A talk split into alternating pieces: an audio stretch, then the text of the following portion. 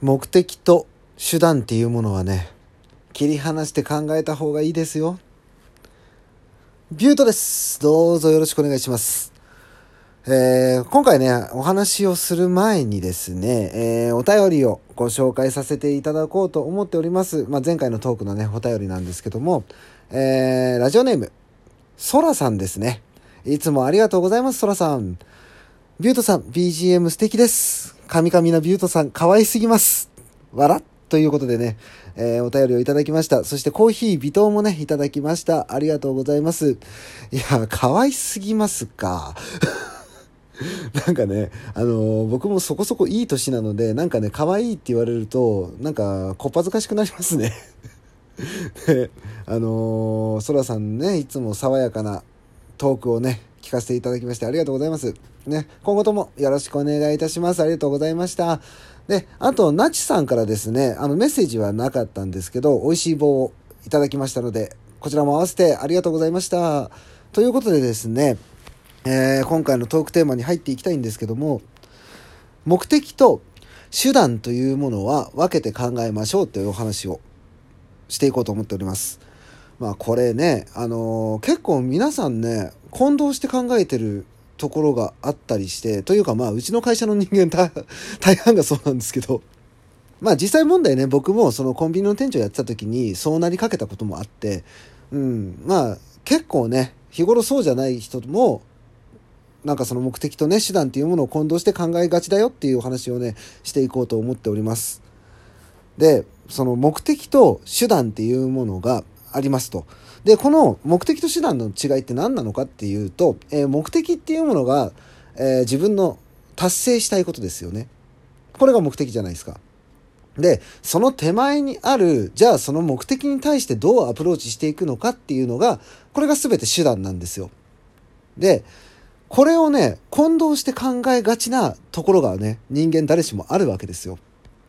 ね、ただこれはちゃんと切り分けておかないと最終的な目標にたどり着くまでは難しいですよっていうこういうお話をね今日していこうと思っております。でまずもってねなんでそんなことを急に話し始めようと思ったのかっていうとこなんですけどもあのー、今のね僕の会社なんですけどまあ人材派遣会社なんですよ。僕の会社って。でそのコンビニ業界とつながりのある人材派遣会社ってコンビニで働いてる以上お店の売り上げっていうものは出さなきゃいけないじゃないですか。で結局その売り上げを出したところが全部集まって会社の利益がガンって上がるっていう仕組みじゃないですか。まあすごい簡単に今説明したんですけどまあなんかねこの売り上げを作るっていう意欲が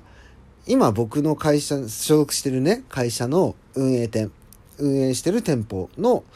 その上層部といいますか店長さんとか副店長さんとかっていうねクラスの人たちっていうのがちょっとその意欲が薄いと。なんでなんだろうなって僕考えましてでまあ売り上げは上がっていかないしその上なんかね だんだんメンタルやられてってうんなんか移動移動みたいな感じのね状態に今なってましてこれやばいなって思いながらじゃあどうしたらいいんだろうなって思っていろいろ考えてたわけですよ。ね、僕はちょっと案件が別なのでそこまで考える必要はないんじゃないかって言われる節もあるんですけど、まあ、最終的にやっぱり自分のねお給料に反映させるってことを考えた場合会社を大きくするしかないんじゃないかなとあの部署が違うからっつって他人事じゃないなと思ってはいるのでで、まあ、こういうことをいろいろ最近考えてるんですよ。でその中でですねまあなんでそうやってメンタル病んでっちゃうのかなってすごい考えてたんですよ僕は。でたどり着いた結論っていうのがこの目的っていうものと手段っていうものを混同して考えてんだなっていうところがねちょっと見えてきまして。まあ例えばですね先ほど言った通りお店の売り上げっていうものを出さなきゃいけないと。これが最終的な目的じゃないですか。その結果、えー、会社が大きくなるっていうまあさっき話したねお話の通りなんですけどもその手前の手段のところが目的にすり替わってる時があるんですよね。皆さん。まあ、どういうことかというと、ね、じゃあ売り上げをここで上げていこうって思って何か一つ行為を起こします。そのセールに対してのね、取り組みとか、ね、単品こういう商品が出たからこの商品をとにかくガツガツ売っていこうと。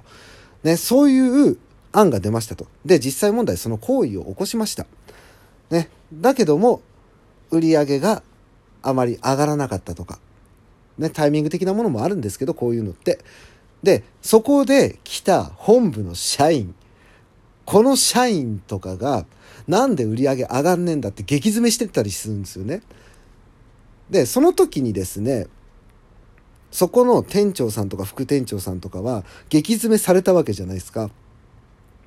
今度は、この本部の人から激詰めされないようなやり方をしなきゃ、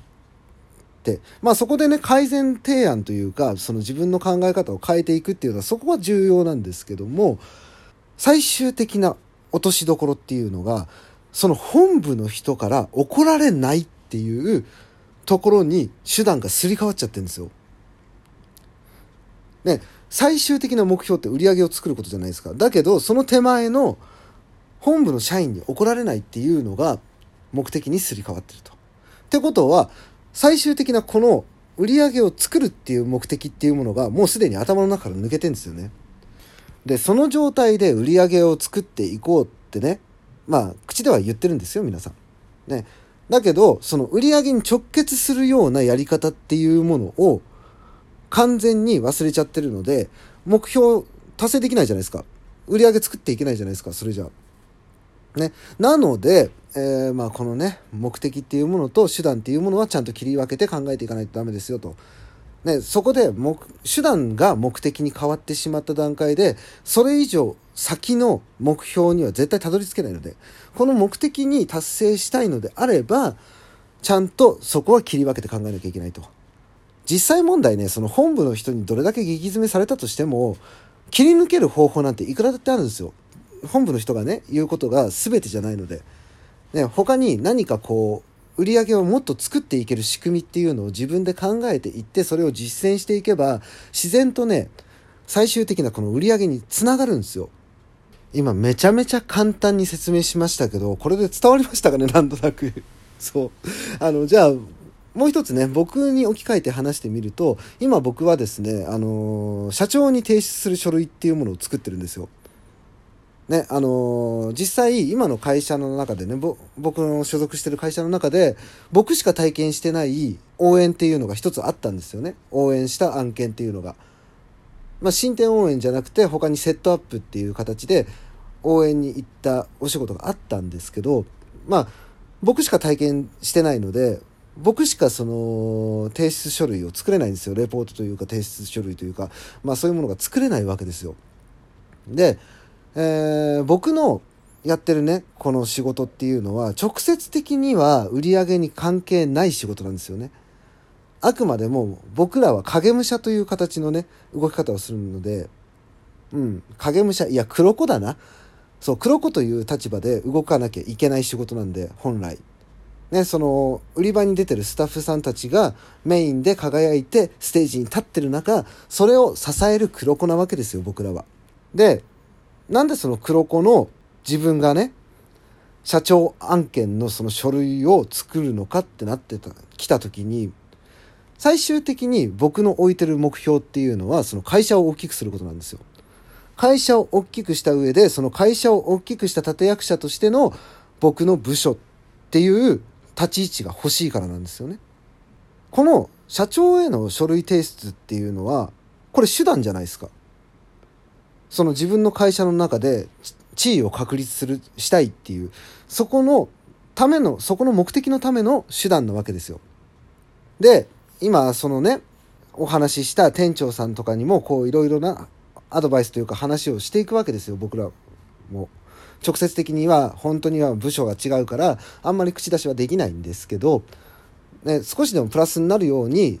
ね、その体制面を整えていったりとかっていうことをね、僕は今やってるんですけど、じゃあなんでそういうことを頼まれてもいないのにやらなきゃいけないのかって考えた時に、これは会社を大きくするための手段なんですよ。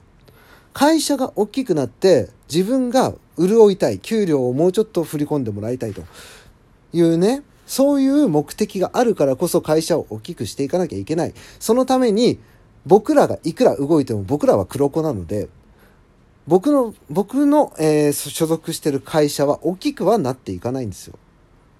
それどころか、その周りのね、お店を運営しているスタッフさんたちが頑張ってくれない限りは僕らがいくら頑張ってもああそこの会社の人ねっていうふうに評価が下がってしまう時があるわけですよ。なのであの他人事じゃないんですよね違う部署だといえ。一つの会社を大きくするってなった場合はその会社に所属している全ての人たちのことを理解しなくてはいけないしみんなが一丸となってやっぱり動かないとまあなかなか難しいんですけどね。人間それぞれ違いますので。だけどもその意欲がないと結局のところ自分がいくら頑張っても他の会社からは評価されない。クライアントから評価されない。ということは支払いが少なくなる。っていうことなんですよ。だからこれだけのことをね今僕は自分の会社を内側から変えていこうっていうことをやってるんですよ。この目的と手段っていうものをちゃんと切り分けて考えて自分の感情で動かないっていうここは冷静に考えなきゃいけない部分だとね僕は常日頃思っていますので、